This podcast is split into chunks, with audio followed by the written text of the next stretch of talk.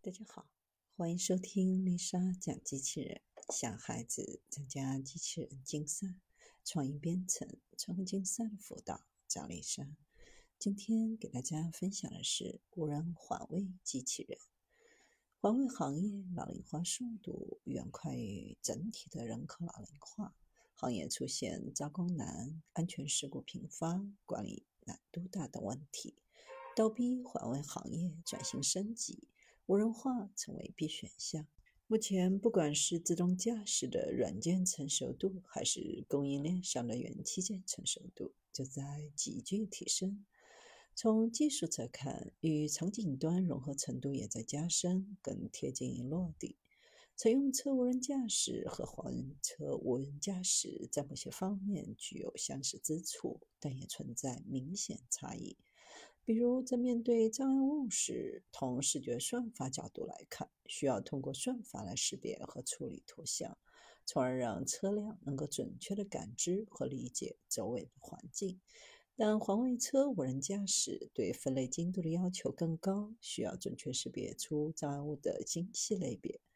从逻辑控制来看，环卫车无人驾驶要处理的逻辑控制。更为复杂，需要配合环卫作业的需求来进行规划决策，而不仅仅是简单的通过障碍物。区别于矿山、港口等场景下对障碍物的躲避，环卫作业需要机器主动接触障碍物，在开放场景当中识别并定向清扫各类杂物，对作业精度有更高的要求。在路面贴边清扫操作时，机器人需要长时间保持厘米级精度完成清扫，及时判断路面的状况。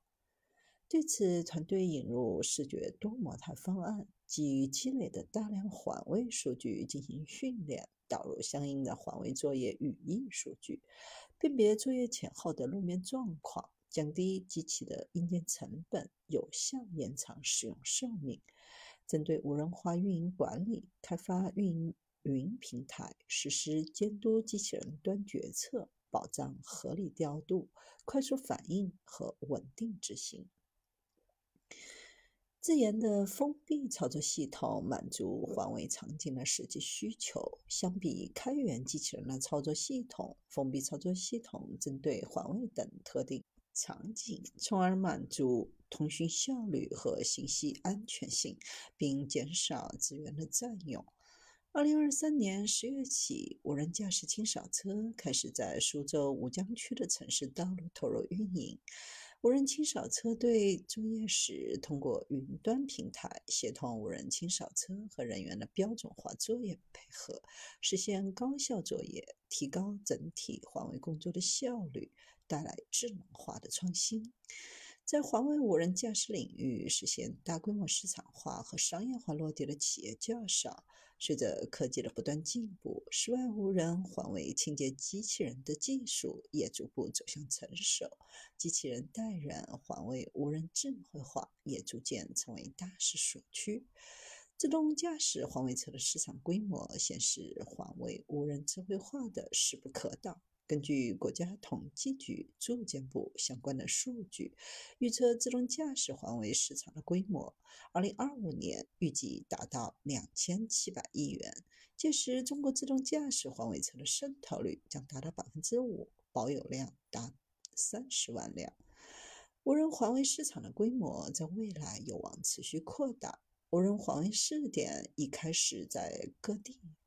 多地也出台相关的政策，建成无人环卫示范区和示范应用。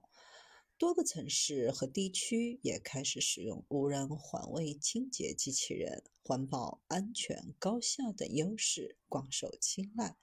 被用于多种应用场景，解决环卫问题。